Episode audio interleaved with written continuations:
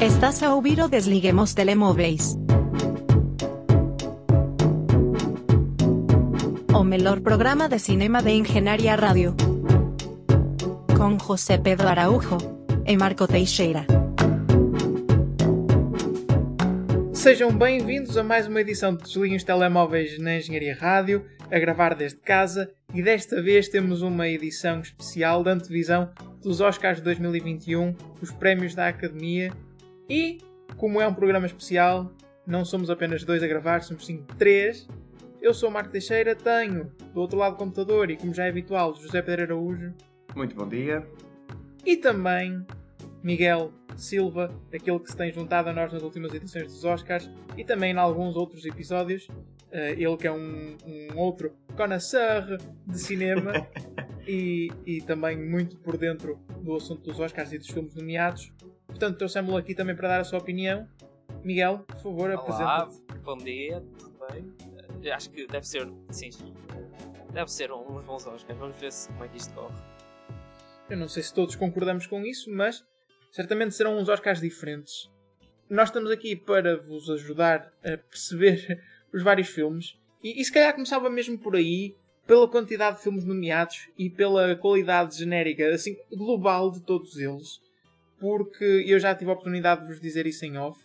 Eu achava que tinha visto uma grande quantidade de filmes que estavam nomeados, mas depois, voltando a olhar para a lista de, de nomeações, percebi que não, que estou com muitos espaços em branco uh, de filmes pequenos, porque as nomeações de facto este ano foram muito dispersas também devido à situação pandémica. Uh, no meu caso, eu tenho. Eu vi os, os melhor filme e fiquei-me um pouco por aí. O que, o que pesquei do resto não foi de propósito para os Oscars, foi porque acabei por ver durante o ano. E tu, Miguel? Eu, mais ou menos a mesma coisa. Tipo, eu quando disse que isto vão ser bons Oscars, vão ser bons Oscars porque vai ser fixe estar host uh, quase tudo o que está nomeado. Porque eu, tipo, quando olhei para, uh, para os nomeados, a minha reação foi a. Tipo, foi assim, uh, saiu-me tipo um não foi nem entusiasmo, nem uh, nojo pelo que foi nomeado, porque a maior parte do que está nomeado é muito, ou é medíocre, ou é bom, mas não é assim Oscar-worthy, ou seja, é aquela reação um bocadinho genérica.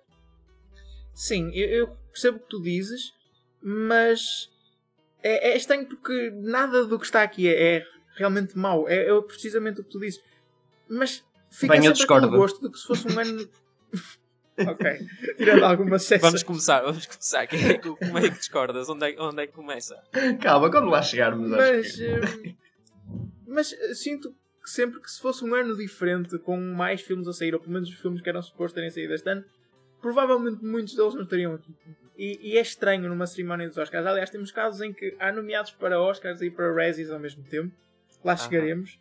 Uh, e, e, não sei, é mesmo um ano estranho. E também por causa disso acho que não estou tão entusiasmado para a cerimónia este ano. Uh, também por causa disso e, e temos que gravar de casa, etc. Não iremos fazer o acompanhamento em direto da cerimónia, como temos feito nos últimos anos. Uh, mas acho que é isso, deixa um bocado um amargo de boca. E acho que comparado com o ano passado, ainda eh, comparar com pronto, ano passado foram filmes muito. Havia muitos filmes muito, muito bons nomeados. E acho que até uma coisa que vamos ver no Best Picture, se tu fosse ver do, os, os nomeados Best Picture do ano passado, existiam para aí pelo menos três que não só eram muito, muito bons, mas eram realmente apelativos ao público geral. Este ano, quase tudo que foi nomeado, ou foi coisas que ninguém viu, uh, ou os, as, o que a maior parte das pessoas viu e que está nomeado não é assim nada muito bom. E como nós saímos do ano passado ter o, o Parasite e teres o 1917 e o Jojo Rabbit e outros que, que pronto, foram adorados, uh, vir para este ano é um bocadinho como voltar há dois anos atrás e teres o Green Book, percebes? É assim aquele sim. downgrade um bocadinho intenso. Sim, sim, sim o, o, ano passado a, a, a, lista era muito boa, tirando Ford vs Ferrari. Uh, acho, acho que era tudo. E da tua Popes? Não estava nomeado para melhor filme, Marco. Outra vez esta discussão, caramba. Outra vez, Pronto, mas, foi, olha, mas foi como se estivesse, foi como se estivesse. Tá, estava é, mas... é verdade, em espírito, em espírito estava, é verdade. E por falar em coisas que ninguém filme, eh, ninguém viram, vamos começar pelas curtas.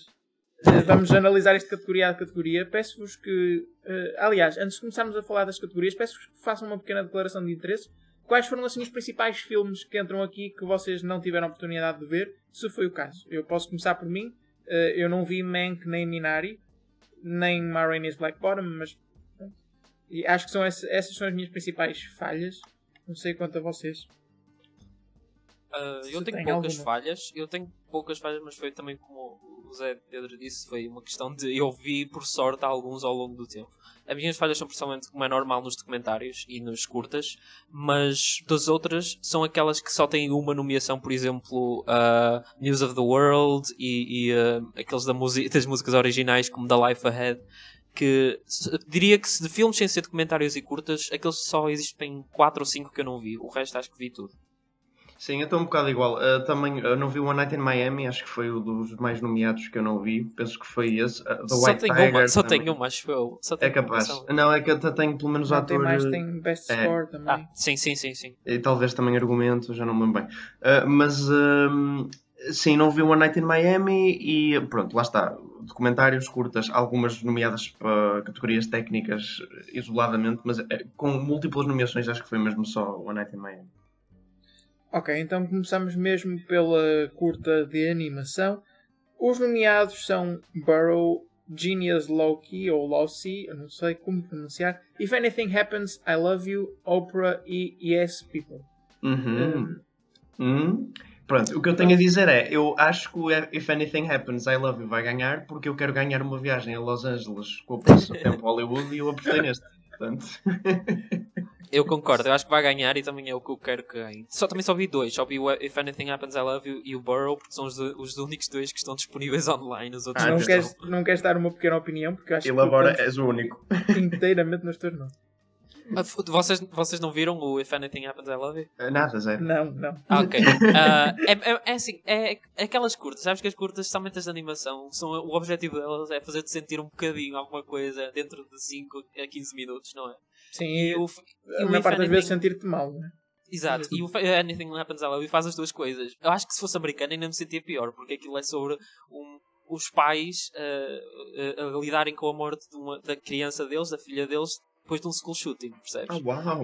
Exato, e então, tipo, o If Anything Happens I Love You, o, o título, é a última mensagem que ela manda de- antes de morrer no school shooting. Então aquilo é muito intenso. É, é um, está muito bem animado porque é simplista a animação e isso muitas vezes até ajuda bastante porque dá aquele impacto que o separa de uma coisa mais elaborada e um bocadinho mais genérica. E então tem aquele impacto da, do tema e ser muito mais, assim como já disse, minimalista, é muito à base de desenhos simples e uso de sombras e cores preto e branco, com de vez em quando um splash de uma cor azul. E acaba por ser o mais, o, o, mais interessante dos dois que eu vi. O Burrow é aquele da Disney um bocado mais genérico, também engraçadinho, mas não, não de todo tão eh, interessante como o If Anything Happens I Love You. E quanto a curtas sem ser de animação, temos nomeados Feeling Through, The Letter Room, The Present, Two Distant Strangers e White Eye. Eh, não sei se alguém viu algo daqui, eu certamente não vi. Eu também não. Dá-lhe Miguel. Eu vi Two Distant Strangers. Foi o único que eu vi e foi porque é o que está na Netflix. E, e foi uma questão de. Eu queria ver alguma coisa que estivesse nomeado, mas estava tão com paciência. Então vi aquela coisa que tinha 30 minutos, que era o Two Distant Strangers. É muito mau. Eu acho que não vai ganhar porque eu acho que. eh, se, se for a ganhar, é um voto puramente político, porque é eles a dizerem vamos nomear aquilo que é sobre. Sim, para quem não sabe, eh, explica muito rapidamente, num minuto, o, o- sobre que versa Ok. Distant Strangers. É eh, um filme estruturado em estilo do Groundhog Day ou é Happy Death Day, que é aquela coisa do personagem vive todos os dias, eh, o mesmo dia, e, está sempre a morrer e a reiniciar e aprende, melhora-se a si próprio, não é? Só que neste caso, em vez de ser uma espécie de self-discovery, eh, é, é uma, um jovem negro acorda depois de uma one night stand, sai do apartamento da, da rapariga e é eh, morto por um polícia. E então aquilo repete-se ao longo do filme, ele morre de mil e uma formas diferentes e depois está a tentar fazer comentários sobre brutalidade policial e racismo. E depois tem um plot twist para o fim. É uma coisa que, tu que se vê rápido, mas sinceramente aqueles 30 minutos são muito fracos e são. Ah, tentam atingir os pontos emocionais de uma forma muito barata e não merece de todo. Acho que qualquer um dos outros, se calhar, vai ganhar. Acho eu. Tu dizes que se ganhar é por uma razão política, mas nós estamos a gravar dia 21 de Abril. Eh, Sim, Hoje é quarta-feira e, e também corresponde ao dia em que o episódio vai para o ar. E ontem aconteceram eh, acontecimentos Exato. político-judiciais interessantes que podem propulsionar esta curta para, para a Pois. vitória. Se bem que eu não sei se as votações já não estão fechadas. Uh, pois, é possível. Mas mesmo, mesmo, assim, sabes que o ambiente político está especialmente nos Estados Unidos nos últimos meses ajudar, provavelmente vão pôr muita atenção nisto, para quem viu, não é? E uh, por causa daquilo que aconteceu com o George Floyd e agora finalmente sabemos o verdito, é um bocadinho. Uh, acho que sim, acho que é uma chance. Se ganhar, é mais por causa do tema do que realmente da qualidade do filme. E com isto passamos para som. Uh, finalmente, estas duas categorias que nós não conseguíamos compreender da melhor mixagem, a melhor. Ah, sim. não me lembro do outro nome. Uh, Agora edição. é som. Só uma categoria chamada som. E portanto estão nomeados Greyhound, Mank, News of the World, Soul e Sound of Metal. Olha, eu aqui não vi News of the World e Greyhound. Greyhound é um filme de guerra, há sempre um filme de guerra aqui metido. Que eu vi. Não. Verdade. Uh, e quer dizer, eu acho que aqui Sound of Metal, pá, aos pontos. É um filme sobre um baterista surdo. Quer dizer, o uso do som que eles fazem, tu te metes na, na, nos pés da personagem, de ouvir aquele e depois intercalado com tipo, cenas de bateria. Uh, género Whiplash, uh, sei lá. Certo, e, certo e, Zé. Mas quando eu usei esse argumento para uh, defender a vitória da Quiet Place nesta precisa categoria, tu discordaste de mim. Não, eu não discordei de ti. A Quiet Place, ok, tudo bem, mas a Quiet Place é um bocadinho mais mecanístico na maneira que faz isso e é uma parte um bocado mais integral do filme. É tipo literalmente o, o plot device principal. Eu também gosto muito da Quiet Place, é um bom filme. Um, mas este parece que é uma coisa que o filme usa para contar a história e o Quiet Place parece que é quase a história. Okay. Mas, uh, mas eu, eu, eu, acho a mesma coisa porque é assim, o, o Sound of Metal, quando eu vi e gostei bastante. E à medida que eu vi os outros, acho que fui gostando mais do Sound of Metal, tipo, olhando para trás.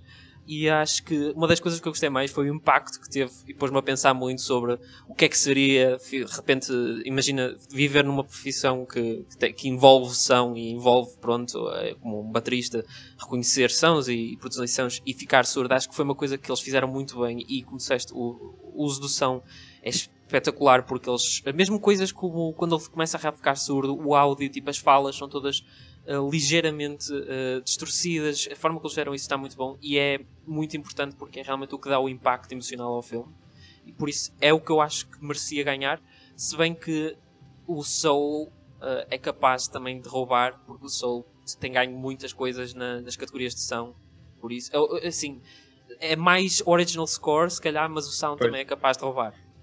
Segundo as casas de apostas, Sound of Metal é o claro favorito e vocês parecem concordar, pelo menos a nível de gosto. Eu presumo que também acham que realmente vai ganhar Sound of Metal. Eu apenas tendo visto uh, Soul e Greyhound e não querendo que Greyhound ganhe, obviamente, eu teria que escolher Soul. Mas uh, sim, acho difícil Sound of Metal não ganhar, até porque é o único destes filmes que realmente usa o som e, e, e o, a, a história principal, todo o fio condutor do filme uh, anda à volta do som e parece uma escolha óbvia para esta categoria. E quanto a... tem, tem som no nome, não é? Por isso é um bocadinho. e quanto a efeitos visuais, estão nomeados Tenet, The, The One and Only Ivan, Mulan, The Midnight Sky e Love and Monsters. Uh, Miguel. Um, eu sinceramente odeio os nomeados para este ano porque, uh, para além de haverem dois aqui filmes que estão muito mal posicionados, como a Mulan e, e o The One and Only Ivan, porque o Mulan não faz nada que acho que seja impressionante de efeitos uh, visuais e o The One and Only Ivan não faz nada de novo e nada que seja assim groundbreaking. Depois tens aqueles genéricos de, de, de sci-fi como o Midnight Sky e até diria o Tenet, que o Tenet em si próprio também, se fosse mais calhar na parte prática dos efeitos especiais que eles usaram, tudo bem, mas em termos de criatividade não houve assim acho nada que destruísse as minhas expectativas.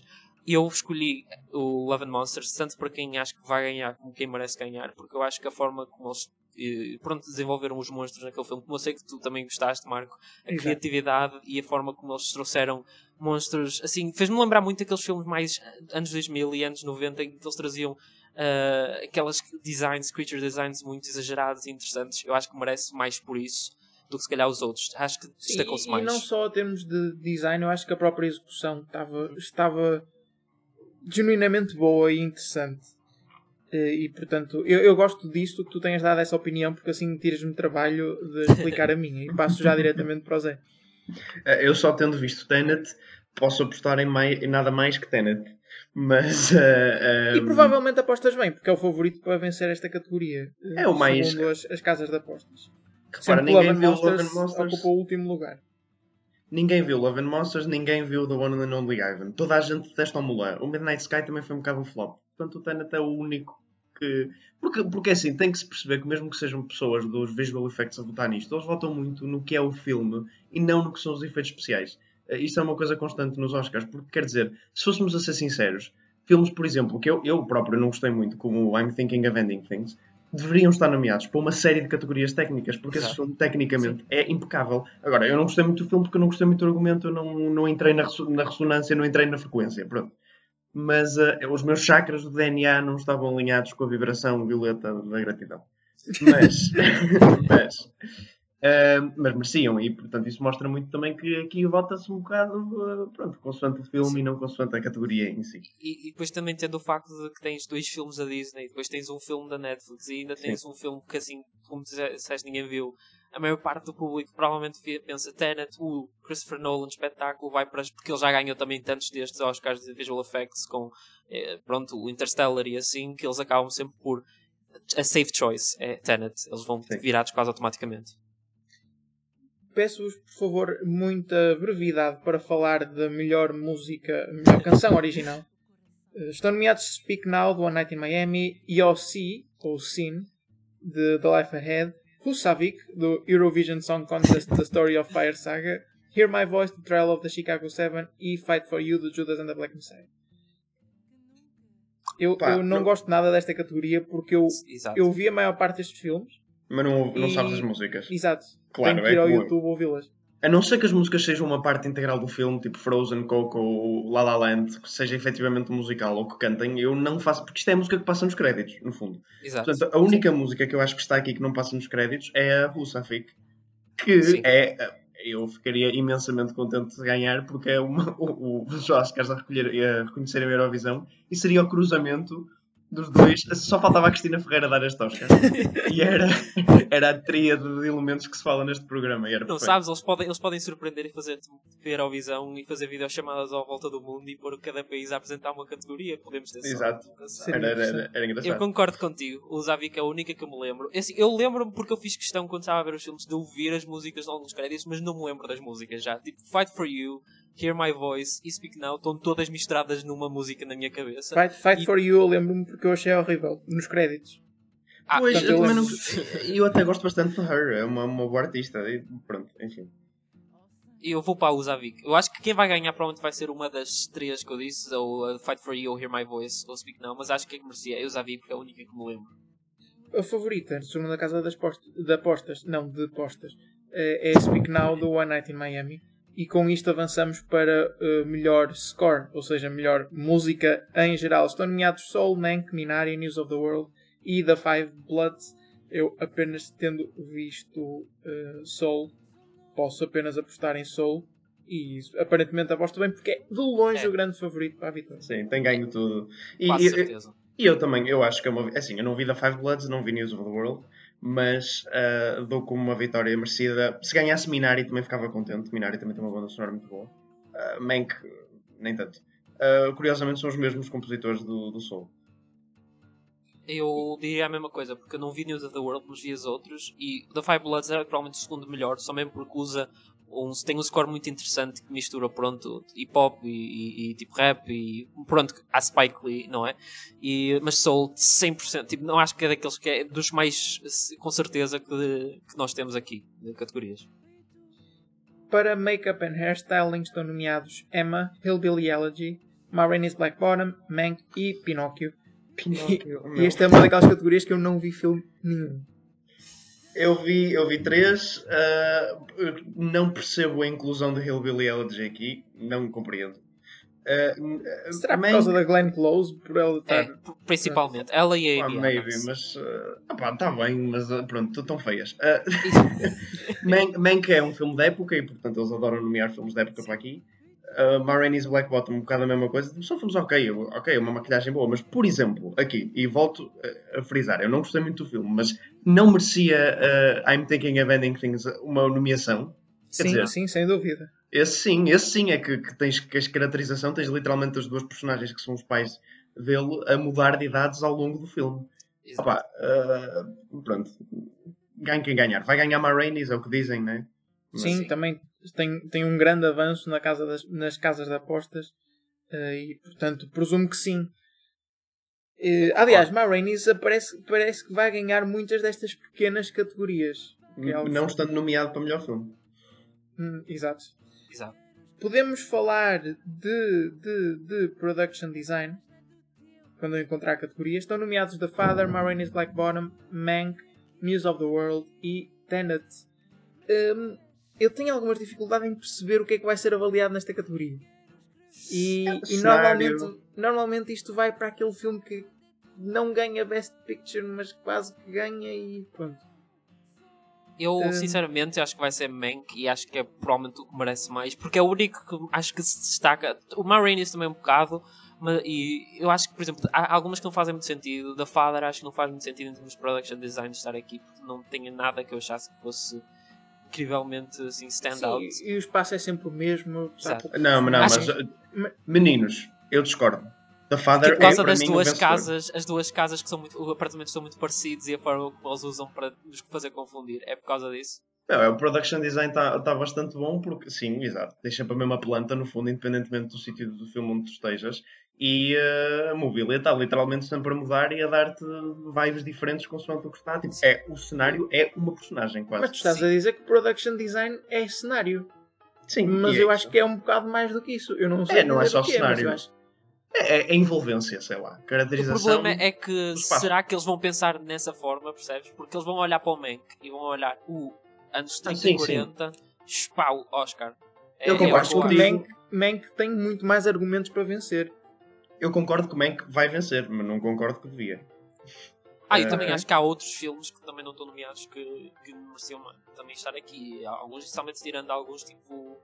eh, Pronto, uh, Ma Rainey's é um bocado também genérica, tem algumas coisas interessantes, mas também é muito básico em alguns aspectos. Acho que havia aqui alguns em falta. Eu, por exemplo, nomearia mais rapidamente, olha, além do I'm Thinking of Ending Things, né? Outra Nomearia vez. mais rapidamente, por exemplo, Promising Young Woman, que também tem uns cenários Aham, muito sim. interessantes. Sim. Uh, nomeava Malcolm and Marie também, por exemplo. A casa é tipo um Sim. grande player, é parte do filme, né? Filmes que, que o cenário, a envolvência, seja muito mais uh, importante para o que está a acontecer no filme do que, sei lá, Ma Rainey's Black, Ma Rainey's Black Bottom nem é o melhor exemplo, porque até. Mank, Mank é muito, é, é a cena deles nomearem mais em qualidade, em quantidade do que em qualidade. Mas pronto. E quanto a Costume Design, continuamos na mesma linha. Temos Emma, Ma Rainey's Black Bottom, Mank, Mulan e Pinóquio. Não sei quem quer falar primeiro. Ah, eu não vi Ah, Pinóquio, mas vi os outros quatro. Nem tu nem é ninguém, assim. não te preocupes. Não, eu ia ver, eu ia ver, só que depois pensei, eu não quero voltar a gastar tempo a ver tipo um filme italiano que provavelmente não vai valer de nada e então acabei por não ver. Mas os outros quatro eu vi, é assim. ahm, tens aqui uma mistura de diferentes razões porque alguns estão nomeados. Tens o Mank, mais uma vez, porque é aquela period piece, não é? Anos 30 e 40, porque é uma das razões que eu acho que pode ser um dos mais ah, prováveis de ganhar. Ou, da mesma lógica que o production design até.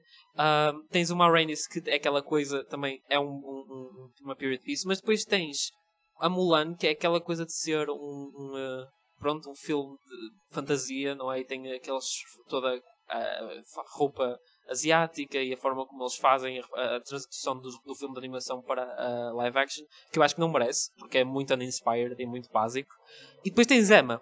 Eu não gostei muito do filme Emma, mas uma coisa que posso dizer é que tem provavelmente o costume design mais interessante. Porque o uso que eles fazem de cores e tipo a roupa da época e assim, acho que eh, é, é a parte mais interessante se calhar do filme e é a parte mais que se destaca mais. Enquanto os outros, o Ma Rainey's e o Mank acaba por ir um bocadinho mais para nada de especial, diria eu. Um, Passo o microfone. eu, eu a única coisa que eu tenho para dizer aqui, porque eu não vi nenhum destes filmes, é, é que falta aqui Promising Young Woman. O Zé já tocou nesse aspecto. Uhum. Sim, também concordo. Para, para O fato, o fato da, da Carrie Mulligan no, tipo, no, Sim, enfermeira. Sim. É, é- acho que está bastante, já podemos dizer que é bastante icónico. Tipo, a maior parte das pessoas está muito eh, apaixonada por aquela, por aquela eh, aparência. Por isso, E o que é que tu achas, Zé? Eu concordo contigo. Também acho que falta, por exemplo, aí já é um filme que eles estavam a dar amor, aproveitavam e davam amor. E meter uma coisa aqui como tipo freaky, não era? Era engraçado. Pronto. Se Uh, bem mas, que, pronto, costume design. Opa, era melhor que, sei lá, eu não vi Mulan, mas estou a imaginar que era melhor que Mulan. Um, pronto, aqui, aqui.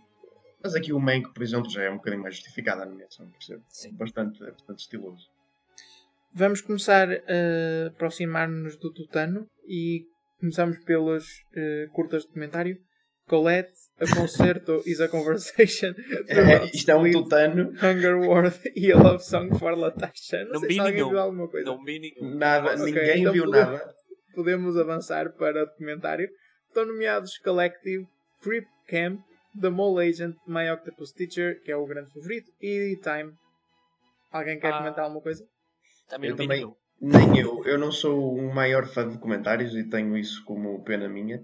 Uh, de- mas tenho a dizer que My Oct- Octopus Teacher é de facto o favorito nas odds, mas há muito backlash uh, no sentido de ser um bocado parvo. É literalmente um homem que faz uma amizade com o polvo. E o homem é muito estranho. E é só ele e o polvo e depois ele em voz off uh, a falar do polvo.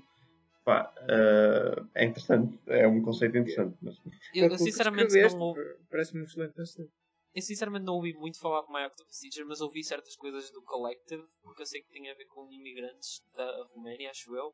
Ah, e acho que tinha, pronto, é aquela coisa eh, eh, current times, não é? Falar de bastantes Eu- coisas eu- relevantes. Eu penso que o Collective tem a ver com um escândalo no, no ah, sistema de saúde da Roménia. Qualquer coisa que acontece, já não sei bem o que é. Tem mais a ver com corrupção e assim no governo romeno. Porque ontem vi assim um, um apanhado. Ah, e Creep Camp é sobre deficientes, num campo, né? é literalmente o nome. The Mole Agent é sobre um, um- um detetive privado chileno que vai investigar uma coisa no lar. E o Time. O Time eu não tenho bem certeza sobre o que é que é, mas sei que está mais ligado a alguma coisa racial, penso. E, e é o menos bem recebido, pelo que eu estou a olhar para aqui, tipo, o audience score do Rotten Tomatoes está a 49, enquanto os outros têm todos 90. Por Hum. isso não sei se provavelmente será algo muito interessante. E quanto a International Feature Films estão nomeados o Vadis Aida, The Man Who Sold His Skin, Collective, Better Days e Another Round. Aqui o favorito é Another Round. É. E temos com o Vadis Aida, assim, nas últimas semanas a ganhar algum protagonismo. Sim, Mas, mas penso, que penso não que será não. suficiente para, para tirar a vitória. Trum! É pá, infelizmente, infelizmente eu, eu costumo ver bastantes filmes desta categoria, mas, mas é porque são filmes que, opa, antes são badalados em Cannes, etc. E são filmes que já passaram por outros sítios. Este filme, tirando o Another Round, surgiram tipo assim um bocado do nada. Ah, e, ah, e pronto, e não me apeteceu muito vê-los, porque são. Esta categoria é sempre um bocado estranha. Ah, Os Oscars vão buscar um ou dois filmes de alto perfil que de facto foram falados e são bons, e depois vão buscar filmes que nunca ninguém ouve falar. E quando há muitos mais filmes estrangeiros no ano dignos de ser postos aqui. Um, este ano em particular, acho que não se aplica tanto, porque este ano houve poucos filmes em geral. Mas sim, eu vi Another Round, seria um vencedor que eu seria. é, O filme desiludeu-me um bocadinho. Eu gostei, mas não gostei tanto quanto achava que ia gostar. Mas, E, mas e um vamos, vamos, vamos falar um bocadinho mais dele quando chegarmos ao realizador. Pois é, pois é. Mas, mas concordo que é ele que vai ganhar e provavelmente é o que merece ganhar. Sim, Sempre foi o que eu ser. vi.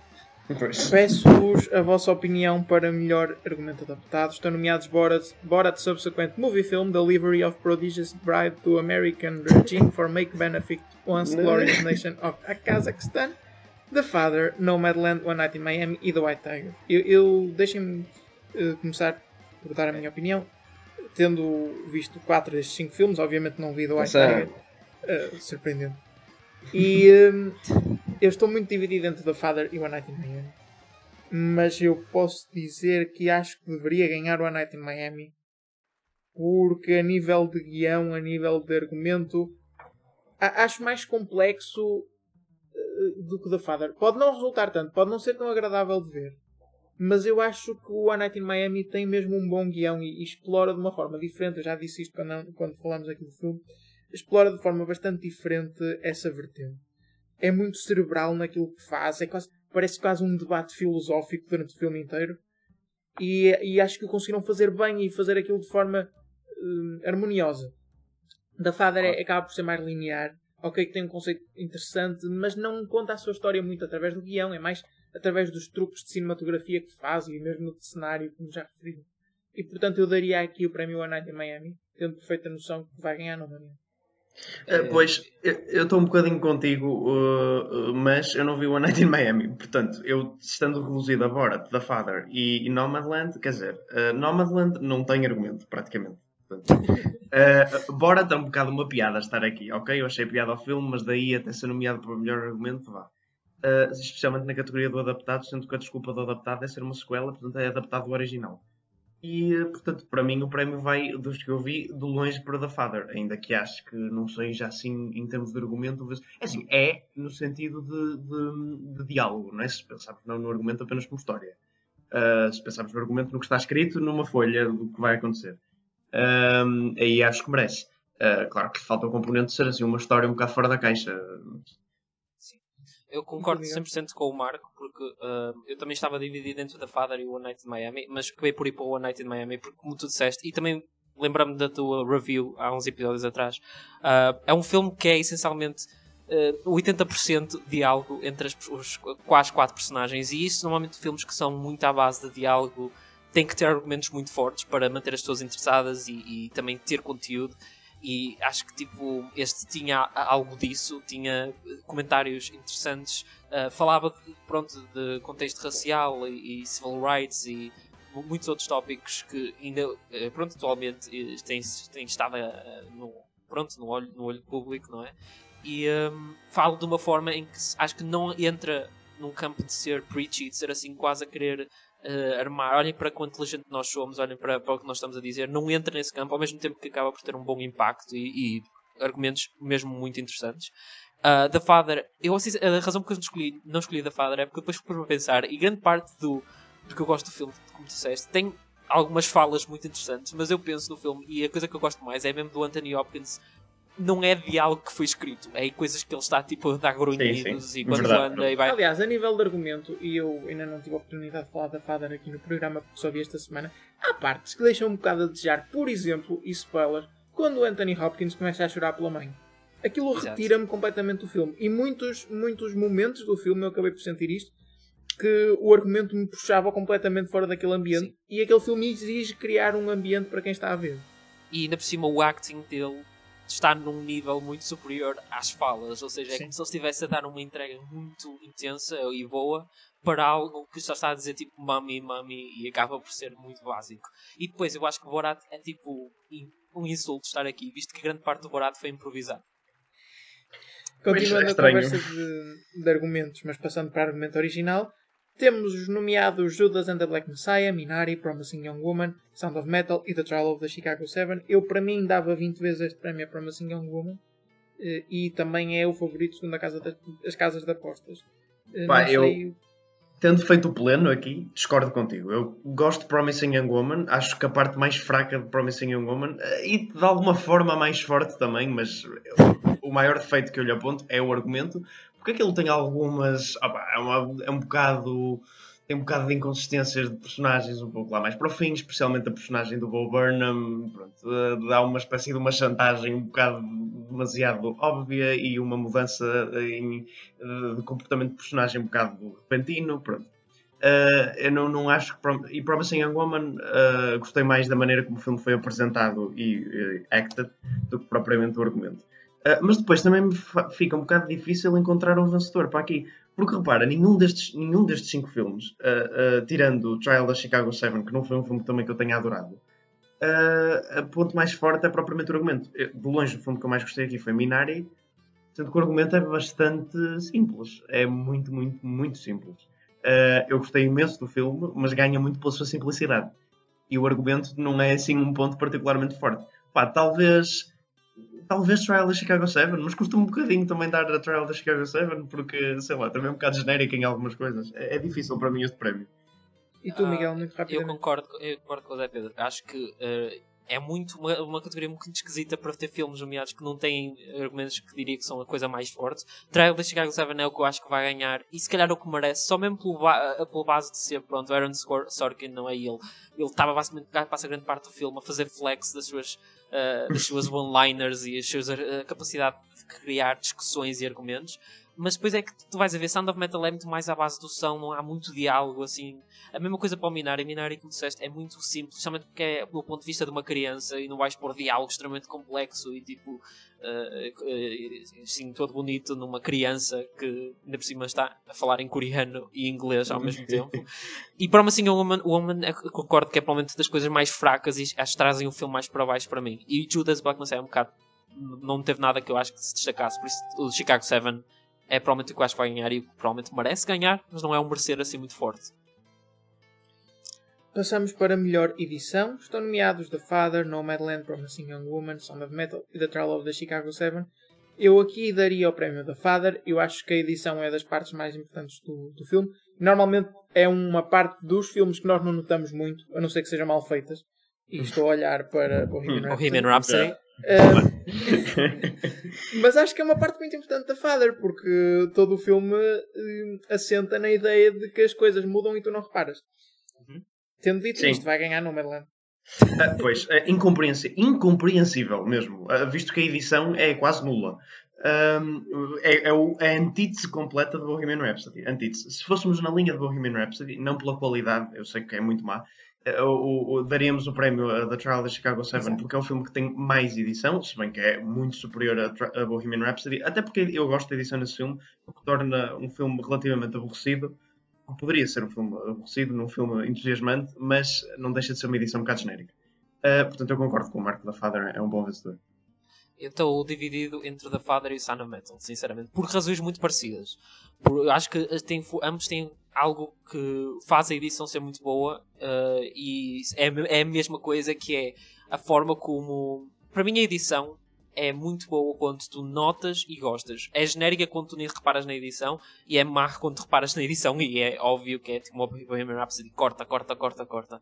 E da Father e Sound of Metal tu notas uma edição muito subtil um, e é aquela coisa do The Father, como o, objetivo do Father é pôr-te pronto, na posição da personagem principal, não é o Father, o pai, que está a ter aqueles, pronto, está em demência, ou seja, é aquele que disseste, fazer as coisas mudarem de uma forma muito subtil, mas óbvia, não é? é que, uh, o departamento muda, uh, as localizações das personagens mudam, os atores das personagens mudam, e é tudo feito com uma edição bastante uh, subtil, mas que não te está a tentar esconder esse facto e provavelmente é o que eu, por isso que eu acho que merece ganhar. Sound of Metal é por causa da edição e o sound uh, mixing não é? Vão mão em mão na razão porque eu acho que o filme faz, está muito bem um, apresenta muito bem o problema de, pronto, de, uh, da personagem ficar surda. Mas vai ser Nomadland. E é que disseste, Nomadland é quase um insulto também porque aquilo é 90% shots longas e tipo não, que não se interrompem e só estão tipo shot longa para outra shot longa sem nada de edição assim uh, super cativante. Melhor filme de animação, acho que nem precisamos de discutir muito. Obviamente, estão, ah, nomeados ah. Onward Over the Moon, Shaun the Sheep Movie, Farmageddon, Soul e Wolf Walkers. Obviamente vai ganhar Shaun the Sheep Movie e portanto. Olha, mas estás a dizer isso, mas eu quero patrocinar o Wolf Walkers, porque o Soul é, vai ser quem ganha e merece ganhar, é o melhor. Mas Wolf Walkers é para onde também a competição que o Soul tem e o Wolf Walkers é muito bom. E sinceramente recomendo quem, quem esteja farto de ver filmes de animação recentes que só são de CGI e são 3D, não é? Que é tipo todos os, os quatro, uh, sem ser o Wolfwalkers, são todos em 3D. O Wolf, uh, é uma, assim, um throwback muito bom a filmes 2D e, e, e, mostrar tipo, as capacidades de animação 2D e especialmente a forma como eles usam diferentes uh, técnicas uh, de profundidade e assim, que isto é muito interessante ver. Não é um filme que é assim super uh, apelativo, mas é. Uh, sim, sim, Miguel, repara. Mas não é sim. da Pixar. Exato. Portanto, Exato. podemos acabar aqui a conversa, certo? É que podia, se fosse um estúdio Ghibli ou assim, e tinha capacidade de dar ali uma, uma competição, mas é um estúdio irlandês, acho eu, uh, por isso, não. não. Para melhor cinematografia estão nomeados Judas and the Black Messiah, Mank, News of the World, Nomadland e The Trial of the Chicago 7. E antes é de começares o teu rant sobre Nomadland ganhar esta categoria, ok, eu também não quero que ganhe, mas qual mas é a alternativa? não, sim, eu aqui é a única categoria que eu eh, aceito eh, Nomadland, é a única, porque de facto era, é, foi, a única, foi literalmente a única coisa. É, é que nem a performance de Francis McDormand eu, eu poria nos nomeados. Foi literalmente a única coisa do filme que eu disse, ok, é bom.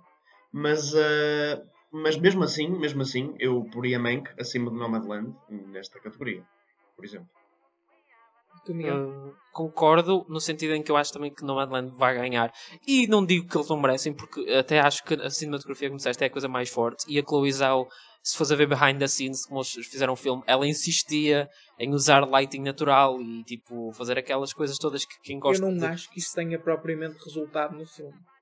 Pois, eu sei, mas é que sabes que é aquela coisa de que quem vai votar nisto vai dizer Ah, e ela usou mesmo aquele. Ela dedicou-se àquele uso de Sim, lighting sim, natural e ao eu pôr do sol. apenas, apenas não concordo, porque os velhos Exato. que se metem a encontrar mão na autostrada também acham que estão a fazer tudo bem. E quando o pessoal diz, ah não, estás a ir encontrar mão, dizem, não, mas eu vou continuar.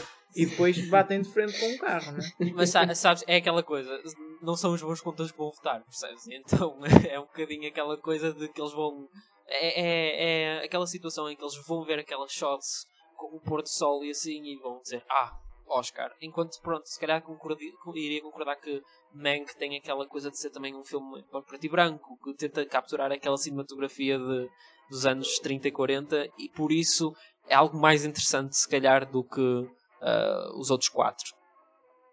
Continuamos para melhor atriz secundária. Estão nomeadas Maria Bakalova por Borat Subsequent Movie Film, Glenn Close, Olivia Colman, Amanda Seyfried por Mank e Yoon Young-yoon, que entra em Minari. Yoon É sempre-. É sempre uma diversão ler esse, esse nome, Marco, para ti. E provavelmente será a vencedora, portanto eu terei que o dizer muitas vezes. Exatamente. Eh, eu, eu aqui, eh, eh, para mim, entre ela e Olivia Colman era um toss-up. Podia ganhar qualquer uma das duas. Fico contente que vá Exato. para. Que, que vá, que deva ir para Minari. Eu também acho, porque Olivia Colman, acho que ambas fazem uma coisa muito importante como atriz secundária, porque acho que é, tanto a atriz como a atriz secundária é sempre elevar as personagens principais e a história de uma forma em que não tiram protagonismo, e é isso que acho que a Olivia Colman e a IJI fazem, Ahm, que é tipo, especialmente a Olivia Colman, eu acho que ela, a forma como ela simplesmente está lá para ajudar o, a, performance do Anthony Hopkins de uma forma em que acho que ainda a faz mais intensa e mais emocional. Ah, e depois também, ah, outra vez, ah, o, o, o Yu Jung Young ah, faz a mesma coisa com ah, pronto, o resto da família. Acho que ambas fazem algo muito mais interessante do que a Glenn Pois. Close, que tenta fa faz o Exatamente. contrário. Era, era isso faz o exatamente que eu estava a pensar. que é tipo faz rouba, tenta roubar o protagonismo a Amy Adams e ao rapazinho, tanto o novo como o mais velho. Ah, e a Maria Bakalova também acabou por tipo, tirar o- a atenção toda do Mas é isso, si. os Oscars costumam gostar mais das performances as secundárias que roubam a atenção. Basta, basta ver, por exemplo, muitas Pois. performances as secundárias que são praticamente performances principais, tipo Viola Davis em Fences, que é 100%, 100% uma Exato. personagem principal. E para melhor ator secundário estão nomeados Sacha Baron Cohen, Daniel Kaluuya, Leslie Odom Jr., Paul Rassi e Lucky Stanfield. E eu aqui tenho uma rant para fazer. Que é, o grande favorito Ok. é Daniel Kaluuya, ok? E É, ganho muito dos prémios até agora. Eu não entendo como é que numa categoria onde há dois nomeados para o mesmo filme, que é um filme fraco, que é Judas and the Black Messiah, onde a melhor performance até é de Lakeith Stanfield, ok? E tendo todos estes nomeados, como é que Daniel Kaluuya, que quase não entra no filme, eh, eh, faz o papel mais Daniel Kaluuya possível, mais sem sal, mais desinspirado, consegue ser o favorito? Expliquem-me. Eu discordo Ah, um bocado contigo. Eu, eu eu gosto que- da performance de Daniel Kaluuya. Ele está, mesmo em termos de speech, está muito bem. A cena onde ele está a treinar os discursos ah, e ele tem toda uma, Sim. uma maneira de falar. Não, eu não, é não um seria o meu vencedor. fazer de mas- ator. Pronto, está bem, mas ah, ah, gosto mais da performance dele do que o Lakeith Stanfield, apesar de preferir o Lakeith Stanfield como ator até. Agora, numa pequena pausa, estamos a falar de Sorry to Bother You, um excelente filme que ele fez, fica a recomendação. Aham. Um, mas eu, é assim, a minha escolha seria Paul Rassi. Mas, ou Racy, ou lá como é que se diz. Uh, mas, mas eu não ficaria descontente com Daniel Kaluuya. Ora, relembro-me, o Paul Rassi era aquele que era o mentor. Exato, do- naquele, naquele que. Naquele Riz Ahmed, não é? Absurdos. Ok. Ah, então sendo assim, eu não estava a pensar que era outra pessoa e eu pensei que era o pai da, Não, da não, namorada dele e por isso é que não considerei esse. Ah, então nesse sentido, se calhar também é um bocadinho mais para Rassi, porque eu escolhi Daniel Kaluuya porque é a, coisa, a escolha fácil e eu, é- este é um bocadinho entre o que o Marco acha e, o que tu achas, porque é tipo. ahm, eu acho que não é genérica, tipo, não é coisa básica que ele faz. Eu acho que até ele foi um bocadinho mais confortável, se calhar, nesta uh, personagem que se calhar estava noutros, tipo Get Out. Eu acho que ele está muito mais confortável, o Daniel Kaluuya. Uh, especialmente eu acho que ele, notava-se que ele estava a, a, fazer uma personagem com, uh, assim, uh, presença, não é? E eu gostei bastante disso, mas também não acho que seria assim uma coisa. E também há uma coisa. O Marco teve uma rant, eu vou dar uma rant que muita gente teve no Twitter e assim, quando as nomeações saíram. Se o Daniel Kaluuya está nomeado para ator secundário e o Lucky Stanfield está nomeado para ator secundário, quem é o ator principal do Judas and the Black Mas olha, eu não, eu não consigo olhar para a personagem do Daniel Kaluuya e não ver um menino de 5 anos. Desculpa, não consigo. Porque ele está sempre a fazer É, isso. ele está sempre moado e a reclamar. Mas não de uma forma reivindicativa. É tipo, não, eu levei um tiro. Hum. ele, não teve, ele não teve tempo para reclamar, ele estava ele estava a dormir. Ah, isto é muito. okay, Podemos passar uh, para, para a atriz principal só- ou ainda querem Vamos. dizer mais alguma coisa? Uh, Sim, eu sim. só ia dizer Sa- Sacha Baron Cohen que eu, eu, sinceramente eu tenho um feeling que ele tem chances de ganhar só mesmo porque eu acho que esta nomeação é uma espécie de nomeação para o trailer da Chicago 7 mas a tentarem também atirar um bocadinho do Borat ali para o meio tipo, isto é uma espécie de nomeação mista em nome é do trailer da Chicago 7 mas em espírito é se calhar também é do Borat e não me surpreendia se ele ganhasse sinceramente porque eu acho que ele- muita gente gostou dele no Borat e muita gente gostou dele Olha, neste e filme aproveita toda deixa para passar para melhor ator principal. Estão nomeados Riz Ahmed por Sound Ok. of Metal, Chadwick Boseman numa nomeação póstuma, Anthony Hopkins, Gary Oldman e Steven Yeun. Eu não vi a performance de Chadwick Boseman, portanto sinto que não posso julgar de forma pronto, muito crítica. Eh, Eu daria a Anthony Hopkins, no entanto, tendo em conta aquilo que se tem vindo a passar nos outros prémios, parece já quase certa a vitória de Chadwick Boseman. Eu também daria a Anthony Hopkins, apesar de ter visto a Chadwick Boseman, e ainda antes da Chadwick Boseman dava a Riz Ahmed, e se calhar ainda dava antes a Steven Yeun. Não- é para isto dizer, eu acho Eu que as 5 concordo. performances aqui são todas boas performances, todas. Ahm, mas, sem dúvida, para mim, Anthony Hopkins e Riz Ahmed destacam-se com bastante qualidade acima das outras. E ficava bem mais contente se ganhasse uma dessas duas. Especialmente Anthony Hopkins. Eu concordo, porque eu acho que esta categoria provavelmente é a mais forte de todas, porque eu, até Gary Oldman, Gary Oldman acho que é a mais fraca, porque é um bocadinho mais do mesmo vindo dele, mas mesmo assim é uma boa performance, ou seja, todas as performances aqui são boas e eh, como tu disseste, Riz Ahmed e Anthony Hopkins são muito, muito boas e Chadwick Boseman e Steven Yeun são boas, até também são muito boas, ou seja, temos uma categoria muito forte e eu estou mesmo dividido entre o Riz Ahmed e o Anthony Hopkins e também aquela coisa do Chadwick Boseman, ele vai ganhar quase certeza. E é aquela co- Se ele ganhar, eu não vou ficar Até porque foi o único ator performance. eh, a dar a vida por um prémio. E o Heath Ledger. E o Ledger- Não, Aliás, há outro, que, há um terceiro qualquer, que eu vi que ele era a terceira pessoa a ser nomeada, acho eu.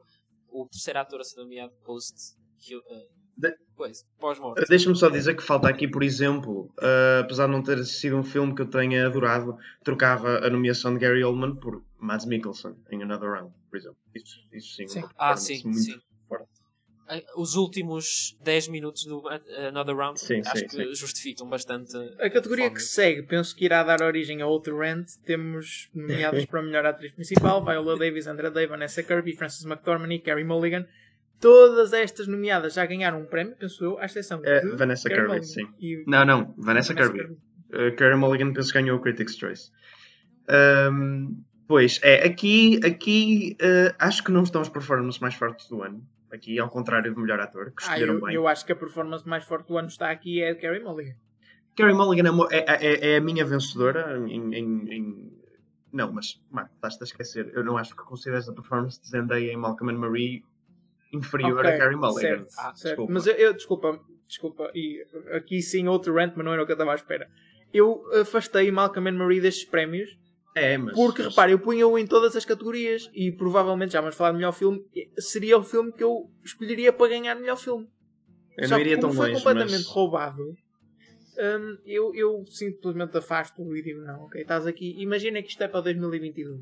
Isto entra em 2022. É, mas, uh, mas é assim, para mim aqui há uma falta de coisas. Por, por falta do melhor, Carey Mulligan seria a minha vencedora. Eventualmente Vanessa Kirby, que também faz uma performance muito boa em This is a Woman. As outras três performances, eu não vi Andrew Day, uh, Viola Davis e Frances McDormand são performances ok. Uh, também falta, por exemplo, um, Olha, volto a referir, eu não gostei muito do filme, mas Jesse Buckley em, em I'm Thinking of Ending Things faz uma performance fantástica. Começa a achar que tu gostaste do filme. Não, não, mas é que o filme é muito bom tecnicamente e, e performance e tal. Eu é que não gostei do filme em geral. Uh, e, e já agora, Lúcia Muniz. oh não, não, velho, já chega. Pronto, Miguel. Se o Matt, o Matt, Matt Mickelson não ganhou por estar também num filme estrangeiro uma nomeação para ator, então o Luciano Muniz não vai ganhar nada. Mas pronto.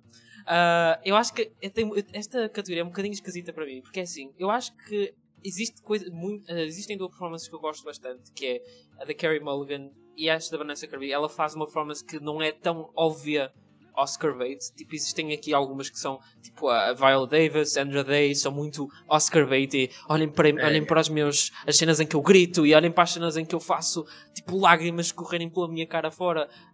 Um, eu acho que a da Vanessa Kirby é muito mais restrita, muito mais calma e intensa quando é preciso ser. Acho que até posso destacar uma das últimas cenas do filme, que é no tribunal, quando ela tem aquela epifania e vai lá e dá uma espécie de testamento Sim. final sobre o que é que ela acha sobre a, a, a vilã do filme. Uh, é muito sincera e honesta e tipo acho que é muito realista e num bom sentido, não é? No sentido em que é, é, se calhar muita gente ia para lá e fazia overacting naquela cena e ela não faz isso. Por isso eu gosto bastante da Vanessa Kirby e da Carrie Mulligan. Acho que a Frances McDormand não, sinceramente não merecia estar aqui. Eu acho que a dela é muito muito uh, especialmente comparado com a, a performance dela no, em outros filmes, nem, nem vou especificar o Three Billboards, vou, podia até ir buscar o Fargo, coisas delas, ela em que ela faz, se destaca por uh, certas coisas que ela faz, tipo, um bocadinho mais esquisitas na performance dela que a fazem mais interessante. Esta aqui era muito bom sem, bom sem salas. Isso escreve muito bem. Uh, eu vou te interromper mesmo porque estamos a ficar sem e... tempo. E, portanto... Sim, eu diria Carrie Mulligan okay. for the win. Ah, e Andrade é uma seca, desculpa. melhor melhor realização. Estão nomeados uh, Thomas Winterberg por Another Round, David Fincher por Mank, Lee Isaac Chung por Minari, Chloe Zhao por Nomadland e Emerald Fennell por Promising Young Woman. Eu presumo que nenhum de vocês concorde com a possível e eventual vitória de Chloe Zhao, mas peço-vos apenas que digam uh, qual é aquele que vocês uh, achavam que deveria ganhar, se não Nomadland. E eu digo que não faço ideia, provavelmente seria Minari, mas eu não vi. Eu, eu escolheria Minari como meu vencedor. Uh, eu escolhi o, também o Lee Isaac Chung ou o Thomas Winterberg do Another Round, um dos dois. Gosto de pessoas e com isto chegamos a Best Picture. Estão nomeados The Father, Judas and the Black Messiah, Mank, Minari, Nomadland, Promising Young Woman, Sound of Metal e The Trial of the Chicago 7. Um, a minha escolha para a vitória seria The Father. No entanto, tenho perfeita noção que vai ganhar Nomadland, ganhou tudo até agora. Uh, é o grande favorito e, e eu já já dissemos muitas vezes, pelo menos eu e o Zé, que não compreendemos porque de tanto amor a este filme. Pois é. Não sei se queres falar outra okay, vez. Vamos, vamos falar tipo uh, um a um, tipo eu filme a filme, ou aí, como é que vamos fazer? Isso, infelizmente, deem apenas os vossos destaques. Um, se há algum que vocês achem que não merece estar aqui, outros que sim. Abram o vosso coração. Diz-me uh... o que é que tu achas. Sinceramente, é assim, eh, é uma categoria Best Picture, eu volto a dizer o que disse no início, comparado com o ano passado, é tão Sim, é desinteressante uh, em vários aspectos. Um, especialmente porque é, eu, eu lembro-me do entusiasmo do ano passado a olhar para tipo, quem é que vai ganhar? 1917? Uh, vai ser Parasite? Será que o Jojo Rabbit vai surpreender toda a gente? Este ano é tipo, é Nomadland, já toda a gente sabe que é Nomadland e isso torna ainda o filme ainda menos interessante, porque é, é engraçado, porque, tipo, tu, tu podias até estar curioso, vou ver o Nomadland, mas aqui, isso, hum, é, é, é, tipo a minha reação é, hum, tipo, eu não desgostei do filme, não adorei o filme, está ali alguns no meio, um, mas eu pessoalmente iria, ou para um destes três, qualquer fosse um destes três, eu não me importava, se fosse o The Father, Promising Young Woman ou Sound of Metal, acho que os outros, ou Minari, uh, Uh, são todos ao mesmo nível. Talvez estes quatro: The Father, Minari, Promising Woman, Sound of Metal. Se for um desses quatro, não me importa. Se fosse para dizer um, The Father. Eu, eu, eu, concordo com o Miguel que são esses quatro os únicos que eu acho que merecem estar aqui. Uh, sendo que o meu vencedor no coração seria Minari. Uh, mas The Father era também um excelente vencedor. Eventualmente, Promising Woman, Sound of Metal também ficaria contente. O resto vai desde ok a péssimo, né? como estamos no Nomadland, que é um filme que eu, eu ativamente não gostei nada. É talvez dos filmes que eu gostei menos do que vi este ano.